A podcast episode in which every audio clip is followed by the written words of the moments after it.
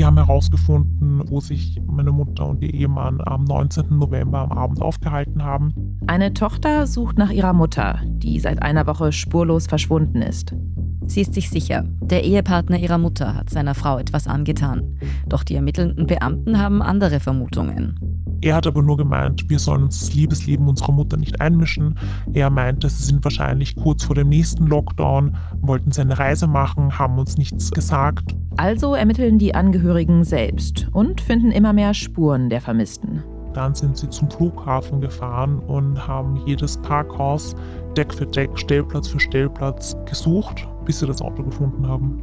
Wo ist die verschwundene Mutter? Und wieso gehen die Polizeiermittlungen nur so schleppend voran? Ich bin Lucia Heisterkamp vom Spiegel. Und ich bin Antonia Raut vom Standard. In dieser Folge von Inside Austria erzählen wir den letzten Teil der Geschichte einer Frau, die von ihrem Ehemann ermordet wurde. Wir rekonstruieren, was mit der Frau passiert ist und fragen, ob die Behörden in dem Fall versagt haben. Und wir wollen wissen, was sich ändern muss, damit weniger Frauen in Partnerschaften Gewalt erleben.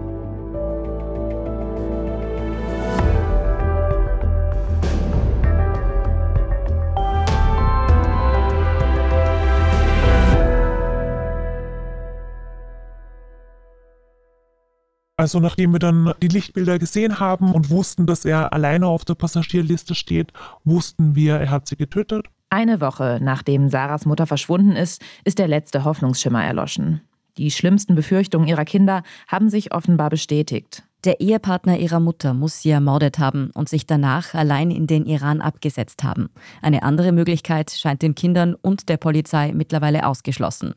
Also haben wir angefangen, ein Foto von unserer Mutter herauszusuchen, das Foto an die Donauauen zu schicken, damit sie, ja, wenn, wenn da irgendjemand ist und wenn man eine Leiche sieht, dass wir es einfach schnell erfahren, weil wir wussten, die Polizei tut es nicht. Und Sarah und ihr Bruder tun noch etwas. Sie wenden sich an einen Verein für Suchhunde, die darauf trainiert sind, verlorene Sachen oder vermisste Personen zu finden. Als die Geschwister den Verein kontaktieren, bietet der den beiden sogar umsonst seine Hilfe an. Am Sonntag sind wir mit denen zum Flughafen gefahren, haben einige Gegenstände von unserer Mutter genommen, in den Sackerl gegeben, damit die Hunde an den Sachen riechen können. Die Hunde haben dann tatsächlich eine Spur aufnehmen können am Flughafen, aber auch nur, weil das Auto nach ihr gerochen hat, logischerweise. Die Polizei ist nicht an der Aktion beteiligt. Dafür rund zehn private Helferinnen vom Verein und vier oder fünf Suchhunde. Sie durchkämmen den gesamten Flughafen, das Parkhaus, wo das Auto der Mutter stand. Niemand hält sie auf, niemand will wissen, was sie da tun. Aber die Spürhunde geben kein Signal, dass die Mutter tatsächlich am Flughafen war. Und dann, es war schon dunkel und wir haben, wollten dann eigentlich noch in die Wohnung unserer Mutter mit den Hunden. Aber die Hunde waren schon sehr müde und deswegen konnten wir das nicht mehr machen. Noch etwas passiert in dieser Zeit, eine Woche nach dem Verschwinden. Sarahs Bruder erhält eine WhatsApp von einer unbekannten Nummer mit einer rätselhaften, kryptischen Nachricht. Sowas wie I'm sorry, check the shortage. I'm sorry, check the shortage. Es tut mir leid, schau im Shortage. Shortage heißt so viel wie Mangel. Das ergibt nicht wirklich Sinn. Die Geschwister sind sich fast sicher, dass die Nachricht vom Ehemann ihrer Mutter kommt. Sie versuchen, die Nummer zurückzurufen, aber niemand geht ran. Und dann kommt noch ein Hinweis. Auf die Nachricht mit Ja, was soll das bedeuten, haben wir die Antwort bekommen, frag. Und dann wurden drei Namen aufgezählt. Das waren Freundinnen unserer Mutter. Er wollte uns damit sagen, wir sollen die Freundinnen unserer Mutter kontaktieren, um zu fragen, was passiert ist. Die wussten natürlich auch nichts. Die Geschwister leiten Screenshots der seltsamen Unterhaltung an die Polizei weiter. Am nächsten Tag sind sie wieder auf der Wache mit dem leitenden Beamten. Da sind wir drauf gekommen, dass er sich dieses E-Mail gar nicht angesehen hat, wo wir ihm die Screenshots der Mitteilung geschickt haben. Er wusste auch nicht, was Shortage bedeutet. Also er hat sich nicht einmal die Mühe gemacht, äh, das, das, zu, das zu übersetzen, wenn Google Translator oder sonst was. Ähm, das heißt, wir wussten zu dem Zeitpunkt, er kann kein Englisch in die Ohnmacht der Geschwister. Das Entsetzen darüber, dass ihre Mutter höchstwahrscheinlich tot ist, mischt sich immer mehr Wut. Warum arbeitet die Polizei scheinbar so schleppend? Warum sind Sie, die Kinder, die nichts mit der Polizeiarbeit zu tun haben, offenbar die einzigen, die die Ermittlungen vorantreiben? Wieso wird so nachlässig mit wichtigen Hinweisen umgegangen? Die beiden Geschwister fordern, dass sie Einsicht in die Polizeiakten bekommen. Das Problem ist, dass solange man nicht den Opferbegriff erfüllt, man kein Recht hat, in den Akt Einsicht zu nehmen. Das heißt, nur nahe Angehörige, dessen Mutter oder Vater eben getötet worden sind, sind dann Opfer und haben Anspruch auf Akteneinsicht. Und weil bislang keine Leiche gefunden wurde, wird der Antrag abgelehnt. Erst viel später, als die Suche schon längst beendet ist, erhalten die Geschwister dann doch noch Akteneinsicht. Inzwischen ist es Montag. Zehn Tage sind vergangen, seit der Kontakt zur Mutter abgebrochen ist. Und nach all den schlaflosen Nächten, nach allem, was die Geschwister in Bewegung gesetzt haben, wissen sie nicht mehr, was sie noch tun sollen. Also je, jegliche Hoffnung war schon weg, dass sie am Leben sein könnte. Und am Montag wurde ich dann von anderen Polizisten angerufen, von der Mordabteilung. Und die haben gesagt, die haben jetzt den Akt übernommen und sie rollen alles nochmal von Anfang an auf und ich kann sie 24 Stunden erreichen und ob ich denn nicht am Dienstag in der Früh um 8 Uhr zu kommen kann. Als Sarah und ihr Bruder schon völlig am Ende sind, die Hoffnung fast aufgegeben haben, wenigstens die Leiche ihrer Mutter zu finden, Gewissheit zu erhalten, was mit ihr passiert ist, da kommt plötzlich Bewegung in die Sache. Die Mordkommission scheint den Fall sehr ernst zu nehmen. Das waren sechs, sieben Leute, die um mich herum gestanden sind. Und die haben mich dann nochmal gefragt, kann es nicht sein, dass ihre Mutter auf Urlaub ist? Ich habe dann nochmal gesagt, es ist ausgeschlossen, dass sie auf Urlaub gefahren ist. Wann suchen sie nach der Leiche? Der hat dann gesagt, sie rollen nochmal alles von Anfang an auf, sie schauen sich alles nochmal an. Einer der Beamten fragt Sarah nach dem Schlüssel zur Wohnung ihrer Mutter. Er ist erstaunt, als er erfährt, dass die Geschwister und ihre Angehörigen in den letzten Tagen mehrmals dort waren.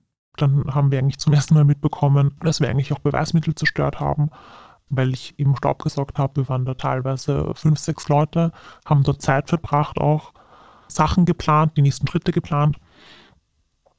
Und ja, ich habe ihm gesagt, das hat uns bis jetzt niemand gesagt, dass wir, dass wir nicht in die Wohnung gehen sollen eigentlich. Das hat ihn auch sehr überrascht. Nach dem Besuch auf der Polizeistation geht Sarah zum ersten Mal wieder zur Arbeit. Und gegen Mittag habe ich den Anruf bekommen, ob ich denn nicht nochmal vorbeikommen kann. Bin dann vorbeigekommen und da haben sie mir gesagt, dass sie sie gefunden haben.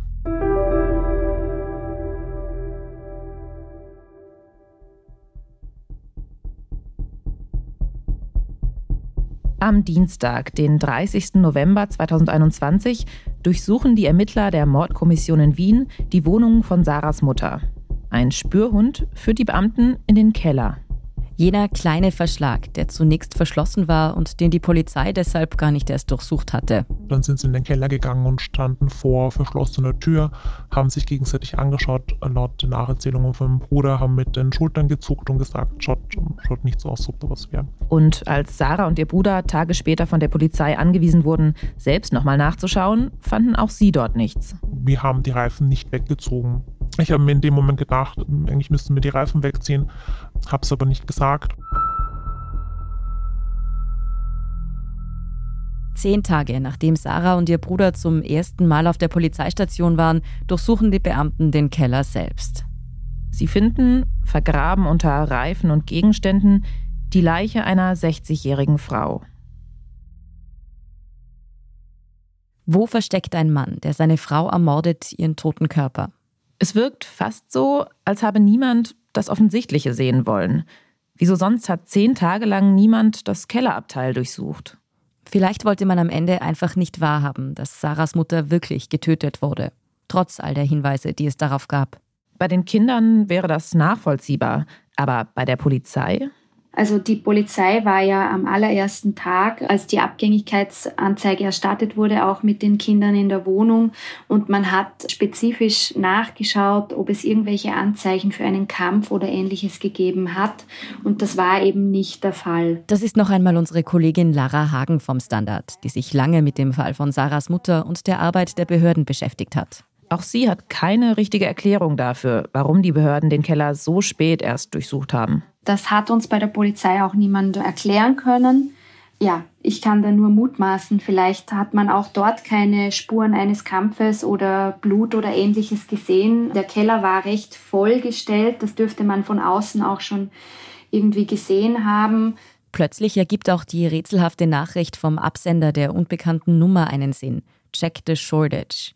Der hat sich wahrscheinlich verschrieben und wollte Storage schreiben und sozusagen einen Hinweis darauf geben, wo die Frau denn liegt. Storage, also auf Englisch Lager oder Keller.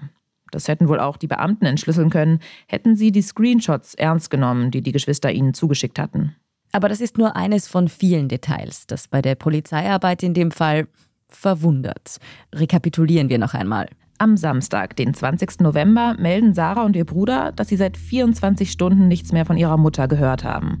Auch das Auto ist verschwunden. Sie geben Hinweise, wie ungewöhnlich dieses Verschwinden ist und erwähnen auch, dass vom Ehemann jede Spur fehlt. Die Behörden machen ein paar Routineabfragen, zum Beispiel in Krankenhäusern, und schicken die Geschwister wieder weg. Sie durchsuchen am nächsten Tag die Wohnung, aber eben nicht den Keller. Zehn Tage lang bringen die Polizeiermittlungen keine richtigen Erkenntnisse. Es sind die Angehörigen, die herausfinden, wo die Mutter zuletzt gesehen wurde, denen es gelingt, das Auto zu finden. Und nicht nur das. Sie sind immer wieder an die Polizei herangetreten und haben sogenannte Stellungnahmen abgegeben, schriftlich sehr ausführlich, wo sie der Polizei quasi am Silbertablett mögliche Zeuginnen und Zeugen geliefert haben, also vor allem Freundinnen der Vermissten. Sie haben angeregt, was die Polizei alles machen kann. Also das ging alles von den Angehörigen der vermissten Frau direkt aus. Das haben sie mehrmals in den zehn Tagen gemacht. Trotz zahlreicher Indizien dafür, wie krankhaft eifersüchtig der Ehemann ihrer Mutter war, glauben die Beamten offenbar tagelang, dass ihr Verschwinden mit einem harmlosen Liebesurlaub zusammenhängt. Beschuldigen sogar die Geschwister, sich zu sehr in das Leben ihrer Mutter einzumischen. Erst viel später geht die Polizei von einem Tötungsdelikt aus. Nämlich als das Auto am Flughafen gefunden wurde und als klar wurde, dass sich der Mann mit einem One-Way-Ticket in den Iran abgesetzt hat. Und auch klar war, dass die Frau nicht an Bord dieser Maschine war. Sarah und ihr Bruder werfen den Behörden schwere Fehler vor. Noch während der Ermittlungen, kurz bevor die Leiche gefunden wird, wenden sie sich an die Medien. Sie wollen darauf aufmerksam machen, was bei der Polizei aus ihrer Sicht schiefläuft. So wird auch unsere Kollegin Lara Hagen auf den Fall aufmerksam. Die Unzufriedenheit war eben sehr, sehr groß und daher hat sich die Tochter der Vermissten mit einer ganz langen Liste an vermeintlichen Versäumnissen, die es bei der Polizei gegeben hat, an uns gewandt. Unsere Kollegin erhält später Akteneinsicht und sie konfrontiert die Beamten mit der Kritik. Also grob zusammengefasst lauten die Vorwürfe, dass die Polizei zu langsam reagiert hat und auch zu unentschlossen.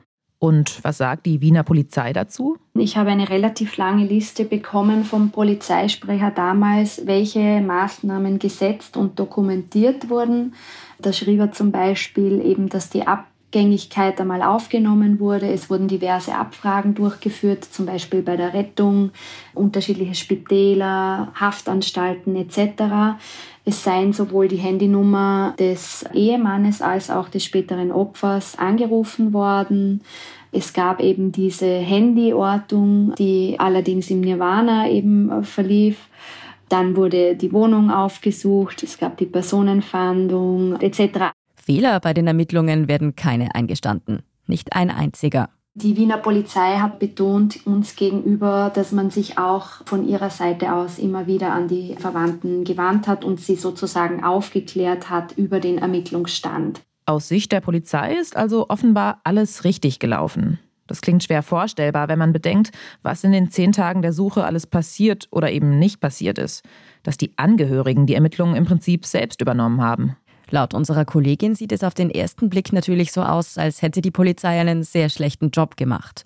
Trotzdem ist im Nachhinein gar nicht so leicht zu sagen, an welchen Stellen die Polizei tatsächlich versagt hat. Auf Ebene der Behörden sind dann eben teilweise recht langwierige Prozesse, die dahinter auch ablaufen. Also in dem Fall zum Beispiel war die Ortung des Autos eine ganz komplizierte Angelegenheit. Da denkt man sich vielleicht, ja, sofort das Auto suchen, das kann man wahrscheinlich orten, geht schon. Aber in der Praxis ist es leider nicht so. Da wurde dann zuerst der Kontakt mit dem Autohersteller gesucht. Dann wurde festgestellt, kann man das Auto überhaupt orten? Das wurde bejaht. Es gab eine SIM-Karte im Auto. Dann hieß es allerdings, das könne nur über Deutschland erfolgen, weil es eben eine deutsche SIM-Karte war. Dann musste man Kontakt mit dieser Firma in Deutschland aufnehmen und so weiter und so fort. Also das ist einfach ein sehr langwieriger Prozess, der natürlich auch immer die entsprechenden richterlichen Genehmigungen voraussetzt. Trotzdem, dass die Bedenken der Geschwister so wenig ernst genommen wurden, obwohl sie sich am Ende doch genauso bewahrheitet haben.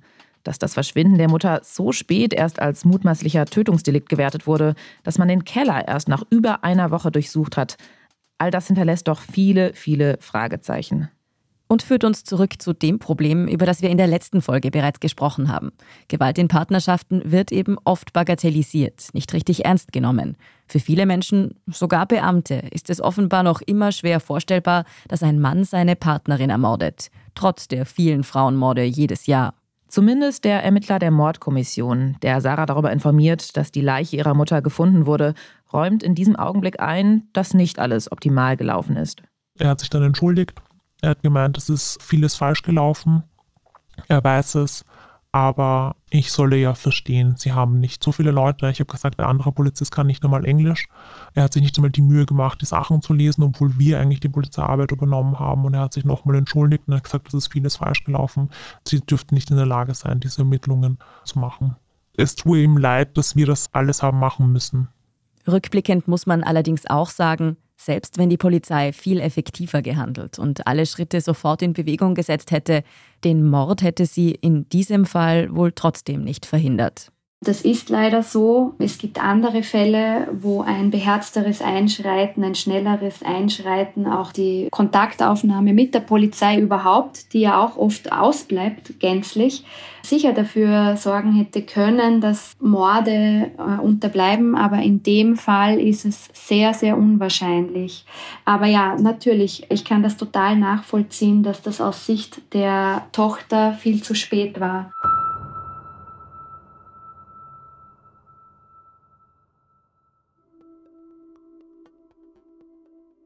Wie der Ehemann Sarahs Mutter ermordet hat, erfährt die Familie einen Tag später aus den Medien. Da liegt das Obduktionsergebnis vor. Tod durch Ersticken. Niemand hat uns darauf vorbereitet, dass diese Information innerhalb von kürzester Zeit an die Medien geht. Die Presse in Österreich stürzt sich auf den Fall. Die Boulevardzeitung Krone veröffentlicht sogar ein Foto der Mutter. Und das Leben der Geschwister wird plötzlich von Journalisten auseinandergenommen. Teilweise hat die Krone irgendwelche Sachen geschrieben, die nicht einmal stimmen, irgendwelche Nachbarn interviewt, wo wir eigentlich wissen, die hatten nichts mit meiner Mutter zu tun.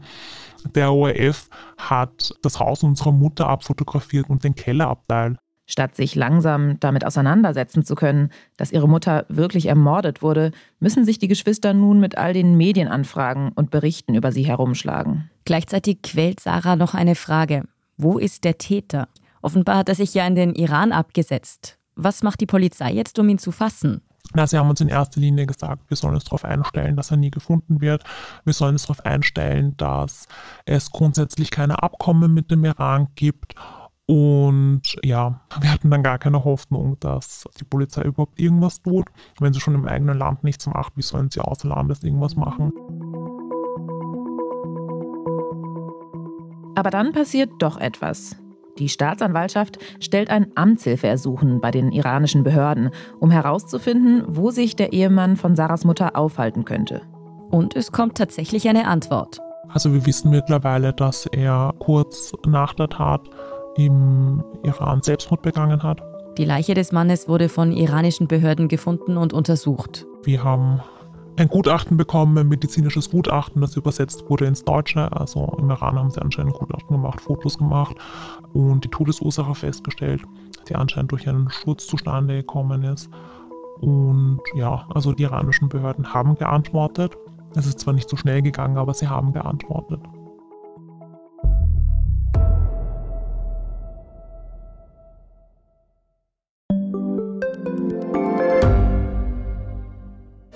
Bin die Franziska. Ich bin der Martin. Und wir wollen besser leben. Lohnt sich 10.000 Schritte zu gehen jeden Tag? Ist das Großraumbüro wirklich so schlecht wie sein Ruf? Spoiler, ja. Bringt's was, Intervall zu fasten? Wir fragen die, die es wirklich wissen und probieren es auch gleich selber aus. Bei Besser Leben, jeden Donnerstag eine neue Folge.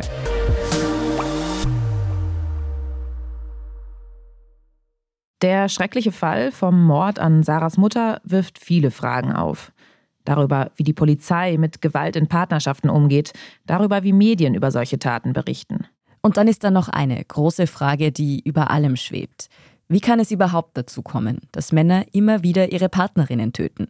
Wieso sind Beziehungen für Frauen so viel gefährlicher als für Männer? Wir müssen uns doch immer wieder vergegenwärtigen, dass geschlechterspezifische Gewalt sich daran nähert, an der Vorstellung, dass Frauen Menschen zweiter Klasse sind. Egal mit wem wir darüber sprechen, mit Gewaltschutzexpertinnen wie Eva Schuh oder unseren Kolleginnen Beate Hausbichler und Laura Backes, immer wieder hören wir dieselbe Antwort. Meiner Meinung nach ist eben in Österreich leider das patriarchale Denken noch sehr groß, auch wenn das immer dementiert wird. Wir sind nicht bei der Gleichstellung von Mann und Frau. Und es ist ganz klar, dass das ein großer Teil dazu beiträgt, dass Gewalt an Frauen und Kinder weiterhin so aufrecht ist. Das ist kein Problem, das Österreich speziell betrifft. In den meisten Ländern weltweit ist das wohl so. Und natürlich auch in Deutschland. Die Gesellschaft muss gleichberechtigter werden, weil wenn es keine Männer mehr gibt, die Frauen wie Besitz behandeln, die sagen, das ist halt meine Frau und die darf sich nicht trennen und die macht, was ich will, dann müssen die auch nicht selber völlig ausflippen, wenn sie die Kontrolle über ihre Frau verlieren, wenn die Frau eben geht, sondern in einer gleichberechtigten Gesellschaft, in einer gleichberechtigten Beziehung darf jeder gehen, wann er will, ohne dass er um sein Leben fürchten muss. Dass in Österreich und Deutschland eben noch keine echte Gleichberechtigung herrscht, das zeigt sich in fast allen gesellschaftlichen Sphären. Wir brauchen uns nur den Equal Pay, die Pensionen anschauen, aber auch in vielen anderen Bereichen. Ja, die medizinische Versorgung wird oft an Studien nur mit Männern evaluiert. Also es gibt so viele Bereiche, wo Frauen nicht vorkommen, Frauen und ihre Bedürfnisse. Und solange das der Fall ist, wird Gewalt geben und Femizide. Und natürlich die Frage, wann beginnt dieses Rollendenken? Und da muss man natürlich ganz, ganz früh ansetzen. Wenn man es im Kindheitsalter noch niedlich und süß findet, dass die Buben Krieg spielen und die Mädchen mit ihren Puppen spielen, dann muss man sich halt auch klar sein, wenn man das fördert oder hier wenig Offenheit zeigt oder wenig Flexibilität zeigt, dass das auch in die Zukunft getragen wird. Diese Antworten sind natürlich am Ende unbefriedigend. Ungleichheiten auf so vielen Ebenen lassen sich nicht einmal schnell korrigieren. In einigen Ländern gibt es sogar Rückschritte, was die Selbstbestimmung für Frauen angeht. Denken wir an das Abtreibungsrecht in den USA. Es gibt aber noch einen Ansatz, um Morde an Frauen zu verhindern. Mein Name ist Dina Nachbauer und ich arbeite seit einem Jahr beim Verein Neustart und bin dort für die Beratungsstelle für Gewaltprävention zuständig. Dina Nachbauer kennt die andere Seite, die der Täter. Der Verein, für den sie arbeitet, Neustart, berät unter anderem Männer, die schon einmal gewalttätig geworden sind. Wer in Österreich aus seiner Wohnung verwiesen wurde oder sich seiner Partnerin nicht mehr nähern darf, muss ja verpflichtend sechs Stunden lang zu einer Beratungsstelle gehen und kommt dann beispielsweise zu Dina Nachbauer. Das heißt, dass die meisten KlientInnen zu uns nicht ganz freiwillig kommen, sondern im weitesten Sinne in einem Zwangskontext. In der Regel sind es Männer, denen solche Beratungen verordnet werden. Der Ansatz beginnt also nicht bei den Opfern, sondern bei den Tätern. Denn was uns Expertinnen und Experten immer wieder sagen, so wichtig Schutzeinrichtungen und Beratungsstellen für Frauen sind, die Gewalt erleben, mindestens genauso wichtig ist es, bei denen anzusetzen, die Gewalt ausüben. Unsere erste Erfahrung ist, dass die meisten von denen, die zu uns in die Beratungsstelle für Gewaltprävention kommen, sonst kein Angebot in Anspruch genommen hätten. Es sind sehr viele, die überhaupt noch keine Erfahrung haben mit dem Bereich von Beratung oder Therapie im weitesten Sinn und die auch sehr überrascht sind, dass das eigentlich nicht schmerzhaft ist und eigentlich nichts ist, vor dem man so eine große Scheu haben muss, die eigentlich überrascht sind, dass man sich tatsächlich austauschen kann über dieses Problem Problem der Gewalttätigkeit und der Gewaltbereitschaft, dass man über Emotionen reden kann, dass man Familie und Beziehung besprechen kann. Also das ist für die meisten vollkommen neu. 80 Prozent derjenigen, die zur Beratung kommen müssen, melden sich tatsächlich von selbst. Die restlichen 20 Prozent werden von Sicherheitsbehörden geladen. Was genau in den Beratungsstunden passiert, das ist von Fall zu Fall unterschiedlich. Es ist natürlich ein sozialarbeiterisches Angebot. Uns ist es wichtig, vorweg zu klären, ob der oder diejenige in einer Krise ist. Also eine krisenhafte Situation ist es natürlich immer, wenn man die eigenen vier Wände verlassen muss und nicht weiß, wie es mit der Beziehung weitergeht. Aber es ist die Frage, ob tatsächlich eine Existenzkrise im Raum steht, mit der der oder diejenige nicht allein fertig wird. In so einem ersten Beratungsgespräch sollen die Männer vor allem erzählen, was eigentlich passiert ist, also aus ihrer Sicht. Und dann hören wir uns einmal diese Schilderung an.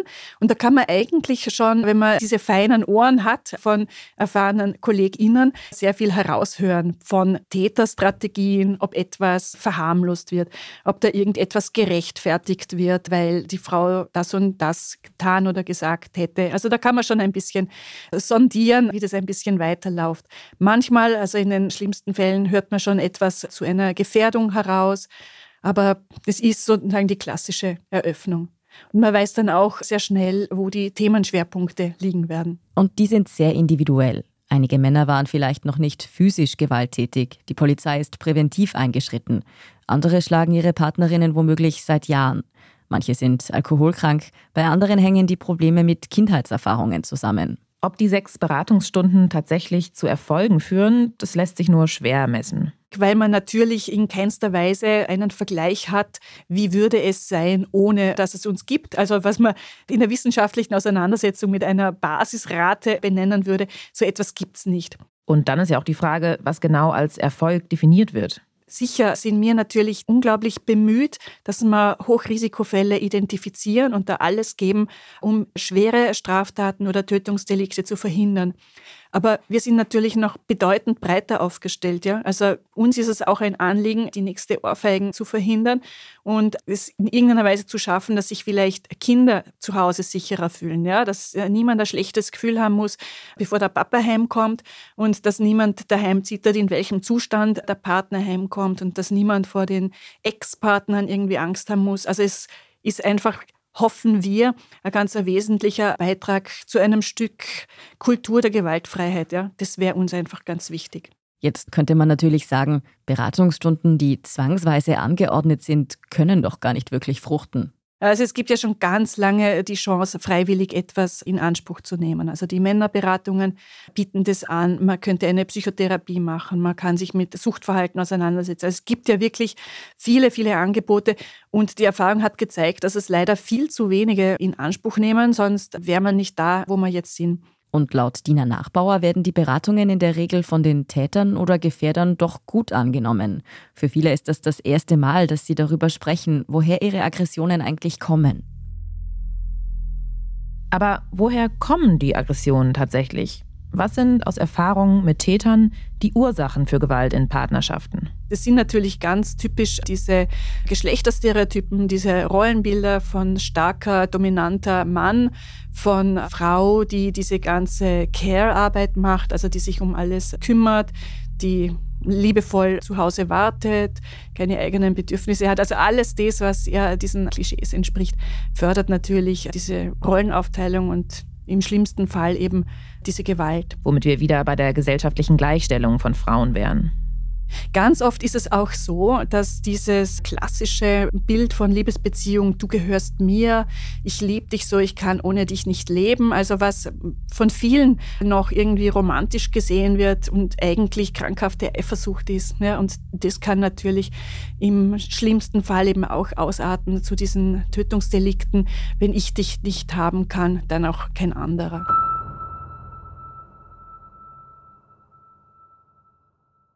Für Sarahs Mutter ist genau das Realität geworden.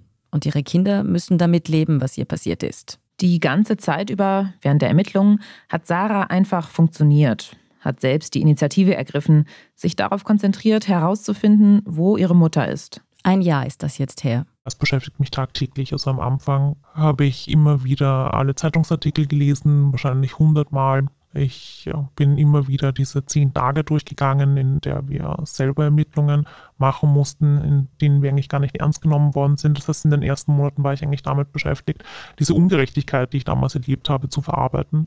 Nachdem ich das verarbeitet hatte, ist mir erst bewusst geworden, dass meine Mutter verstorben ist und ich sie nie wieder sehen werde.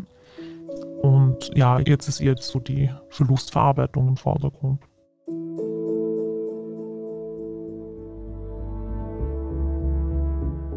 Inside Austria hören Sie auf allen gängigen Podcast-Plattformen, auf der Standard.at und auf spiegel.de. Sollten Sie selbst von häuslicher Gewalt betroffen sein, wir verlinken Ihnen Anlaufstellen in Deutschland und in Österreich in den Show Notes. Wenn Ihnen unser Podcast gefällt, folgen Sie uns doch und lassen Sie uns ein paar Sterne da. Kritik, Feedback oder Vorschläge zum Podcast wie immer gerne an insideaustria.spiegel.de oder an podcast.derstandard.at. Unsere journalistische Arbeit können Sie am besten mit einem Abonnement unterstützen. Alle Infos zu einem Standard-Abo finden Sie auf abo.derstandard.at. Und unsere Hörerinnen und Hörer können mit dem Rabattcode STANDARD drei Monate lang für 30 Euro das Angebot von Spiegel Plus testen und 50% sparen. Alle Infos dazu finden Sie auf spiegel.de slash der Standard. Alle Links und Infos stehen wie immer auch in den Show Notes zu dieser Folge. Danke fürs Zuhören und allen, die auch hinter den Kulissen an diesem Podcast mitwirken. Das waren diesmal vor allem Ole Reismann und Christoph Grubitz. Ich bin Lucia Heisterkamp. Ich bin Antonia Raut. Wir sagen Tschüss und Baba.